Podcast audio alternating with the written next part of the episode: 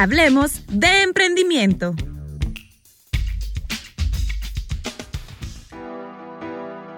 ¿Qué tal? Les saluda Scarlett Santizo en este su podcast Hablemos de Emprendimiento.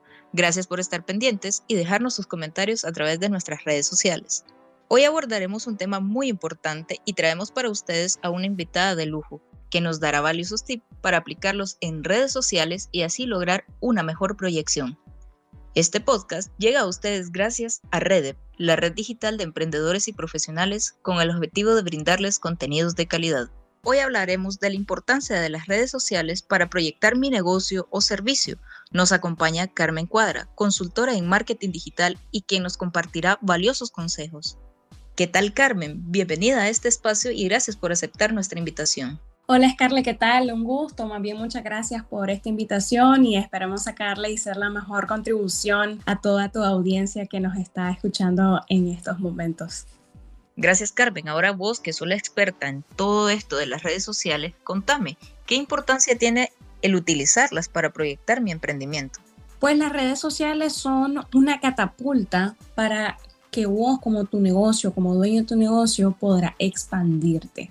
Tenés la posibilidad de llegar a nuevos mercados, tenés la posibilidad de llegar a nuevas personas y tenés mayor accesibilidad para poderte promocionar, crear comunidad sobre todo y poder mostrar de lo que vos querés hacer, de lo que vos querés lograr con tu producto y tu servicio para poder mejorar la oferta que vos estás presentando.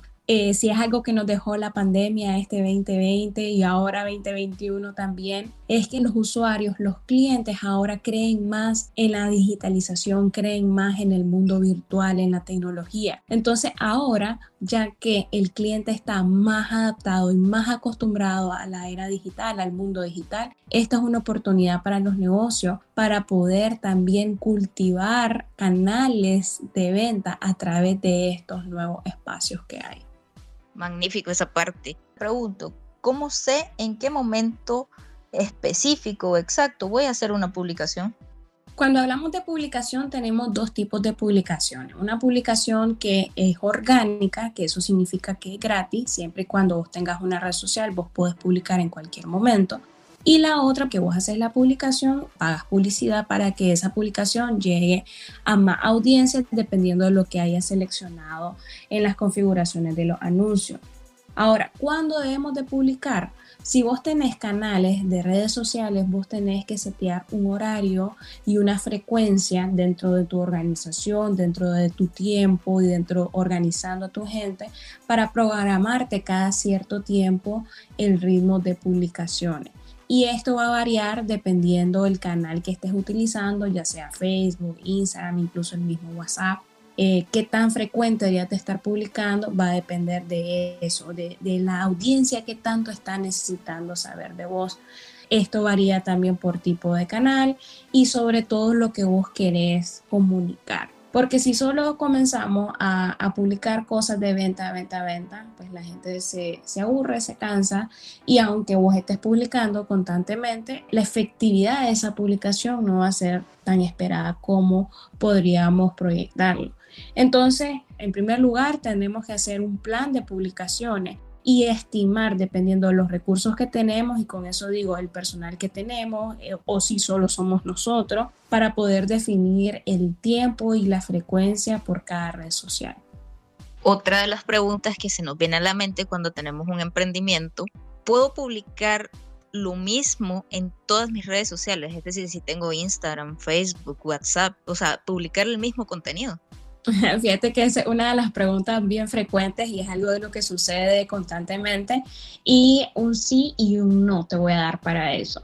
Ok, te diría que sí porque al final es práctico y si tenemos poca gente o solo somos nosotros, pues nos ahorra un montón de tiempo publicar lo mismo en todas las redes sociales. Pero hablamos de efectividad. Eh, cada red social tiene su propio ritmo, su propio estilo de percibir las publicaciones. Incluso la audiencia en cada red social se comporta diferente y espera un contenido diferente. Entonces, si vos estás publicando lo mismo al mismo tiempo en cada red social, podrás tener las reacciones en una plataforma y en la otra no. mi recomendación es que sí, podés publicar lo mismo, pero no al mismo tiempo ni en el mismo día, a menos que sea algo de una comunicación eh, importante. Por ejemplo, estás activando una promoción o es una efeméride que quieres celebrar o es un anuncio y quieres mantener la comunicación parecida o que sea la misma, que tengas una comunicación uniforme en todas las plataformas. Analiza principalmente qué contenido funciona más en qué plataforma. Por ejemplo, a rasgos sencillos podemos determinar de que Instagram es una plataforma más exigente en cuanto a lo visual la audiencia está acostumbrada a una cierta calidad de foto. Que en Facebook sí, también a la gente le gustan buenas fotos, pero acepta una calidad inferior, no pasa nada. Pero en Instagram sí, vos esperas de que el negocio publique fotos por lo menos más pensadas. No necesariamente que cambies, que pases de una cámara profesional, de un celular a una profesional, sino que se vea más elaborada. ¿Qué haría yo? Yo trataría de poner mis mejores fotos en Instagram y en Facebook buscaría otro tipo de contenido para publicar. Ahora, puede que me funcione también. Entonces, ¿qué hago yo? Las publicaciones que te pueden funcionar, que más estén eh, funcionando en Instagram, las publicas un día y la siguiente semana el mismo contenido lo pasas para Facebook. Porque con el efecto de también averiguar cuál es la reacción de la audiencia, ver si es algo que ellos están esperando en esa plataforma. Pero lo más importante es que cada plataforma tiene su objetivo, cada plataforma tiene su propio estilo. Entonces, si estamos publicando siempre lo mismo, exactamente lo mismo en todas las redes sociales, la gente igual es como que entras a Facebook, ves un contenido, después entras a Instagram y seguís la tienda, seguís el negocio o el emprendimiento que estás siguiendo y ves exactamente la misma publicación. Te vas a animar a volver a reaccionar a la misma publicación. Realmente las probabilidades son muy bajas. Lo mejor es mantener una variedad de contenido, aunque volvás a reciclar ese contenido. No significa que tiene que ser nuevo cada vez. Ya que hablamos de generación de contenido, cuando estamos generando este contenido para nuestro público, para nuestro mercado meta, ¿qué puedo tomar en cuenta para esto? La respuesta te la da tu audiencia. ¿Qué anda buscando la audiencia? Es una combinación de dos mundos, ¿verdad? Lo que la audiencia necesita saber y vos también lo que quieres comunicar. Entonces es una combinación de esas dos cosas. Por ejemplo, si yo estoy vendiendo em, alguna receta, eh, soy, soy chef, por ejemplo, entonces yo te puedo, además de enseñar lo que yo hago, también te puedo ir mostrando el paso a paso de cómo hacerlo. ¿Por qué? Porque yo te que revender algún platillo de los que yo hago, pero la gran parte de la audiencia va a querer hacer algo que yo sé hacer. Entonces, a medida que yo también te vaya mostrando algo de lo que yo hago, vas causando ese interés en la audiencia. Puede que sí, eh, van a tratar de hacerlo, pero vos te vas posicionando como el referente dentro de la industria. Son esos dos elementos. ¿Qué quiere saber mi audiencia que yo le puedo ayudar? Y sobre todo, ¿qué cosas yo quiero comunicar, porque nosotros también como negocio tenemos la necesidad de generar ingresos, de generar ventas. Entonces también tengo que vender, también tengo que informarle que tengo una actividad promocional esta semana, o que vamos a tener una rifa, o que nos vamos a fusionar con otro negocio, o que tenemos una colaboración con otra marca. Entonces la generación de contenido es qué cosas yo voy a publicar en cada canal digital que yo tengo, qué contenido voy a generar yo para Facebook, qué cosas voy a hacer yo para Instagram. Y como estábamos mencionando en la pregunta anterior, en algunas ocasiones puede ser exactamente la misma y la recomendación principal es que el contenido no se publique al mismo tiempo, el mismo contenido, sino que vayamos tratando de variar y dándole un feeling particular a cada plataforma. Creo que la mayor parte de negocios, de emprendimientos se hacen esta misma pregunta y sobre todo acercándose a estas fechas. ¿Cómo puedo promocionar en este cierre de año mi negocio si se trata de un negocio de servicio? Bueno, generalmente los servicios eh, tienen ya su temporada en el año, ya tienen sus navidades, que no necesariamente es en diciembre.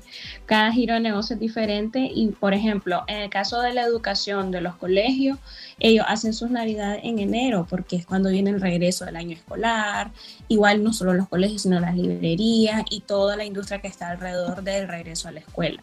Entonces, en primer lugar, nosotros tenemos que identificar en qué mes o en qué temporada es nuestra Navidad para los negocios de servicio.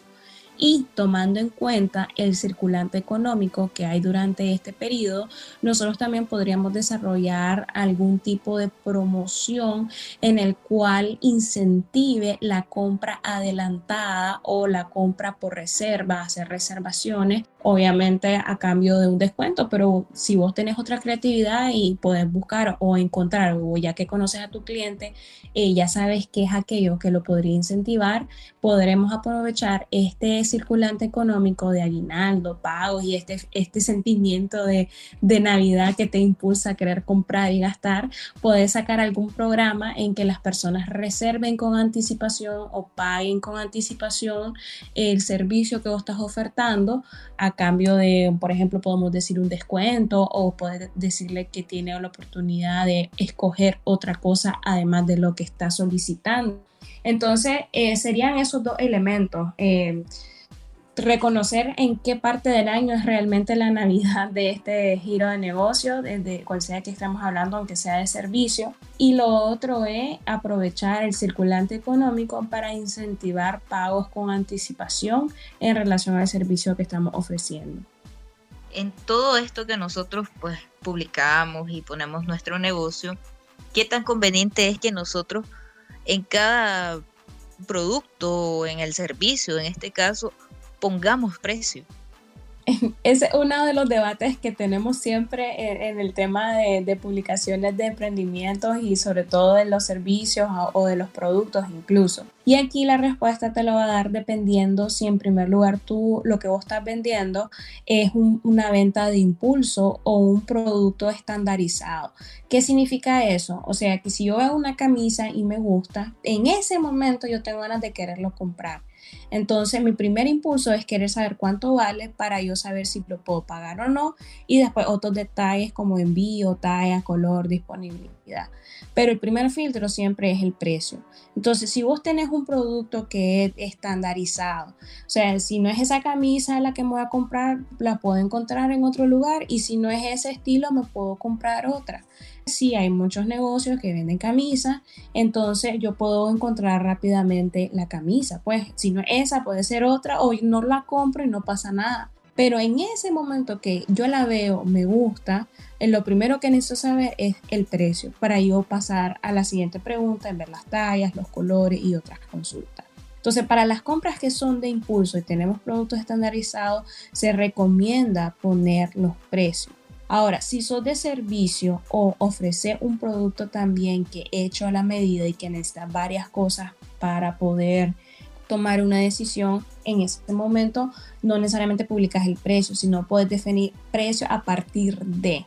¿Por qué? Por ejemplo, vas a comprar una casa, pero dependiendo de los materiales que hay tantas, si le vas a agregar un cuarto más, si vas a poner un techo de X o Y, no puedes dar un, precio estándar a todo mundo. Aparte que ver el precio, más bien en vez de incentivarte a comprar, te van a dar ganas de salir corriendo.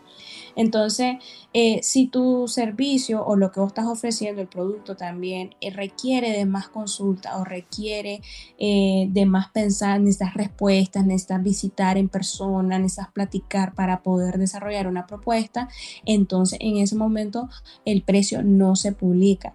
Lo más que puedes decir es precio a partir de o más bien el, llamado a la acción consiste en que te visiten, te llamen, agenden una, una llamada o una visita para poder proporcionar o cotizar y brindar el precio. Entonces, dependiendo en cuál de los dos esté, eh, vos decidís y ves si es mejor publicar o no el precio. Pero, por ejemplo, si yo quiero comprar la camisa, te pregunto precio y me contestas tres horas después, me contestas, yo me lo pregunté en la mañana y me contestas en la tarde, ya en la tarde y dije, no, ya, ya se me pasó el impulso, más bien qué bueno que no me contestó porque así no gasté. Entonces el que pierde ahí es el dueño del negocio, ¿verdad? Porque a ese es el que le interesa vender lo más pronto posible. Sí, cuando hablamos a las personas, a los emprendedores, a aquellos que tienen su negocio en línea, a veces les decimos, eh, hay que ambientar las redes sociales. ¿Nos podrías explicar un poquito más qué significa eso de ambientar las redes sociales? Cuando hablamos de ambientar las redes sociales nos referimos principalmente a que eh, la decores o agarres la temática de la temporada y cambies esa línea gráfica durante ese periodo de tiempo. Por ejemplo, ahorita que estamos a fin de año, ya muchas empresas han cambiado, han ambientado sus redes sociales, su página web con la temática navideña. Entonces ellos ambientaron sus redes sociales y su presencia digital en general con la temática que es la que ahorita ellos van a impulsar como estrategia comercial y parte de la temporada de fin de año. Entonces, si vos querés desarrollar ese espíritu navideño, no solo va a ser en la tienda cuando vayan a comprarte, sino desde el momento que entran a tus canales digitales, ellos ya van percibiendo esa sensación, esa parte de la ambientación, pues. Entonces ya cambia la Navidad y el primero de enero o el 2 de enero ya la cambias a la otra temática que sigue. Esa es parte de montarse en la ola y de que es parte de la comercialización, pues así como lo haces en la tienda física, también eso lo puedes trasladar al mundo digital para incentivar siempre y mantener ese, eh, ese espíritu de la temporada. Y si hablamos de los pilares de contenido, ¿qué es eso? Yo siempre que hablo de este tema pongo una gráfica como de los griegos, con los pilares al estilo griego. Y principalmente a lo que se refiere esa terminología es de los temas principales que yo voy a estar hablando durante un periodo de tiempo. Entonces, por ejemplo, viene, viene diciembre, ¿de qué voy a hablar? De los productos y las promociones que yo tengo en la temporada navideña. De eso es lo que voy a hablar. Entonces yo tengo que escoger tres, cuatro pilares. Algunos especialistas dicen que hasta seis, pero pues por ahí anda el rango. Entonces vos decís, voy a hablar de la pérdida de peso, voy a hablar de diabetes, voy a hablar de eh, la comida de la lonchera de los niños, voy a hablar y, escoge específicamente de los temas de los cuales vas a estar hablando durante el mes. Algunas personas diseñan su plan de contenido a, un periodo de tres meses, otros a seis meses, pero es definir de qué vas a estar hablando. Entonces, ya cuando ya tengo mi pilar de contenido, comienzo a hacerlo en temas más específicos para yo ir sacando ideas de publicaciones que van a ir en torno a ese tema principal o a ese pilar principal de contenido. Si yo voy a hablar eh, de Facebook, voy a hablar de metaverso, por ejemplo, entonces eh, metaverso va a ser uno de los pilares de contenido que yo voy a estar hablando durante el mes de noviembre. Ahora, ¿cuáles serían derivados o temas específicos de metaverso? ¿En qué consiste el metaverso? Ya te hablo un día en qué significa el metaverso. Ya la otra semana yo te digo, ok, otra temática alrededor del metaverso, ¿cómo nos afecta a los emprendedores o nos beneficia el metaverso? Otro día, ¿cuándo va a llegar el metaverso a Nicaragua? Y todo va en torno a ese pilar de contenido que le pusimos metaverso. Entonces, es importante cuando estamos haciendo nuestro calendario de contenido definir esos pilares porque luego vas a ir desarrollando la temática principal de cada uno de los puntos que vos tenés dentro de tu calendario de contenidos, que es al final lo que tu audiencia termina percibiendo de tu presencia digital. Con muchos pilares siento que ahí ya no va a haber terremoto que nos dé tanto miedo, ¿no? Por lo menos mantener nuestra estrategia digital en gran parte. Así es. Ok, hay muchas personas que hablamos de realizar copies para hacer nuestras publicaciones. ¿Qué elementos son los principales que debe llevar un copy? Mira, el copy tiene diferentes estructuras dependiendo a lo que nosotros queremos lograr, ¿verdad? Incluso sobre todo, por ejemplo, cuando vamos a hacer anuncios, ya el copy incluso lleva otro elemento siempre que vayamos nosotros a redactar un copy en una publicación o una red social, siempre tenemos que tener claro los tres elementos básicos, que son uno, el enganche, que sea que es la primera línea que vos tratás de lograr que la audiencia se eh, capte la atención de lo que vos querés decir. Luego viene el mensaje principal, que es el cuerpo del mensaje, y siempre tiene que haber o cerrar con un llamado a la acción. Eh, en inglés eso se maneja como Call to Action o el CTA o CTA, que son las siglas, y siempre es indicarle a la audiencia qué es lo que nosotros queremos que ellos hagan. ¿Por qué? Porque con eso eh, nosotros ya le vamos diciendo al cliente si nos tiene que llamar a, escribir al WhatsApp, si nos tienen que escribir al inbox, si nos tiene que dar like, eh, qué es lo que nosotros queremos que ellos hagan cuando terminan de leer o están viendo nuestra publicación. ¿Cuál es la siguiente acción que nosotros queremos que haga el lector? Entonces, eh, esos son los tres principales elementos. Hay más dependiendo de lo que vos querés comunicar, pero siempre nosotros como emprendedor al momento de publicar en redes sociales tenemos que estar conscientes de esos tres elementos. ¿Qué estoy haciendo yo para enganchar a la audiencia? ¿Cuál es el mensaje principal? Y sobre todo, ¿cuál es el llamado a la acción cuando yo estoy haciendo el cierre de la publicación? Gracias Carmen nuevamente por estar hoy en este espacio y para finalizar quisiera que nos recomendaras algunas herramientas para la calendarización y el análisis de estas redes sociales. Para el caso de Facebook y de Instagram, el mismo Facebook ya desarrolló su propio espacio, que toda persona que tiene una página de Facebook tiene acceso a esa sección de Facebook que se llama Creator Studio. Y desde ahí vos podés calendarizar y también podés tener cierta parte del análisis de tus redes sociales. Em, también, si no te sentís a gusto con esas dos o tenés otras redes sociales que no son ni Facebook ni Instagram, vos puedes programar tu contenido utilizando la plataforma que se llama Hootsuite, hay otra que se llama Buffer, hay otra que se llama Metricool. Y así te podría mencionar otras eh, realmente que el mercado eh, en el internet puedes encontrar cualquier cantidad de herramientas de contenido pero estas que te mencioné son como las que más frecuentemente se utilizan eh, tienen ahora, eh, a medida que hay más personas metiéndose a, generar contenido en redes sociales, eh, cada vez hay más competencia. Entonces, em, ¿qué sucede? Que te dan permiso de un periodo gratis por cierto periodo de tiempo o te dicen que gratis solo X cantidad de plataformas. Entonces, por ejemplo, en el caso de Hootsuite te dice gratis siempre, pero solo te dejo tres redes sociales. O bien Buffer te dice por un periodo de tiempo eh, solo te dejo una o solo te dejo hacer esta cantidad de acciones determinadas. Pero eso ya lo puedes ir explorando y puedes ir viendo de acuerdo a tus necesidades del negocio cuál es la mejor opción. Ahora, que sea de pago no está satanizado, ¿verdad? Porque si vos trabajas y tu negocio tiene fuerte afluencia del mundo digital, ya es bueno también que el negocio vaya incluyendo dentro de su presupuesto el pago de licencias de herramientas que se utilizan con mayor frecuencia, pues no hay que huirle también a, los pagos. Yo sé que como emprendedores queremos sacarle la mayor cantidad de provecho a las cosas gratuitas, pero si vos ya ves que estás generando mucho contenido, por ejemplo, y no tenés un diseñador profesional, pero estás usando bastante Canva, entonces en algún momento decir, hombre, voy a meter este, esta suscripción, la voy a meter dentro de mi presupuesto para poder tener acceso a más cosas dentro de la, dentro de la plataforma.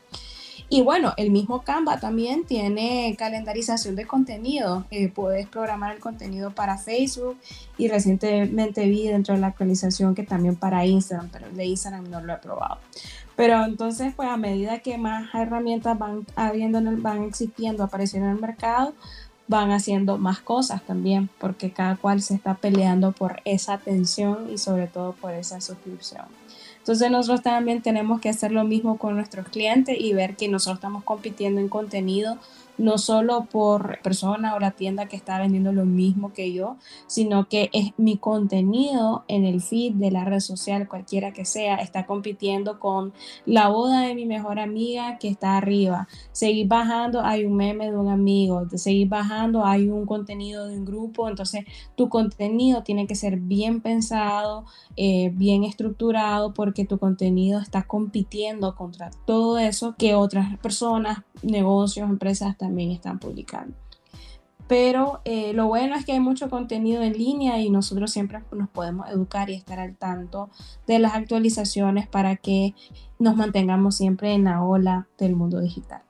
Bueno, acá tienen muchos tips que nos acaba de regalar Carmen. Muchísimas gracias por estar acá nuevamente. Y pues pueden poner en práctica todo esto que ella nos dijo para hacer un uso más eficiente de las redes sociales y proyectar su negocio o servicio. Por el momento les dejo acá una canción para que se animen en este nuevo trayecto en el que les deseamos todo el éxito del mundo.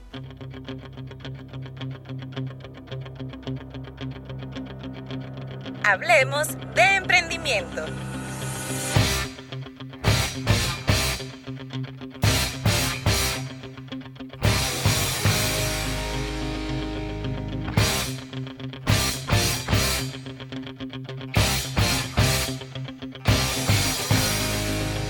Rebe.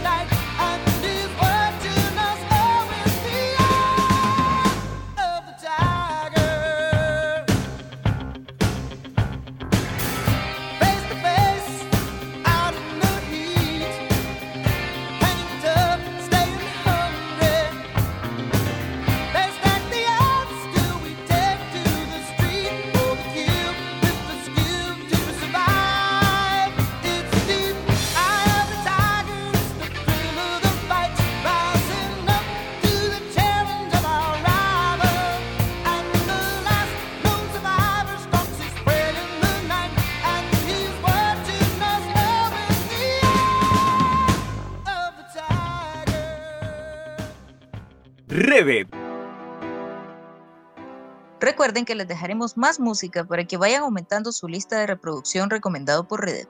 Los invitamos a estar pendientes de nuestras redes sociales como arroba Redet Nicaragua. No olviden dejarnos su like, un comentario y suscribirse a nuestro canal de YouTube. Estén atentos a nuestro próximo podcast. Hablemos de emprendimiento fue presentado por Redet, la plataforma ideal para conectarte con el mundo laboral.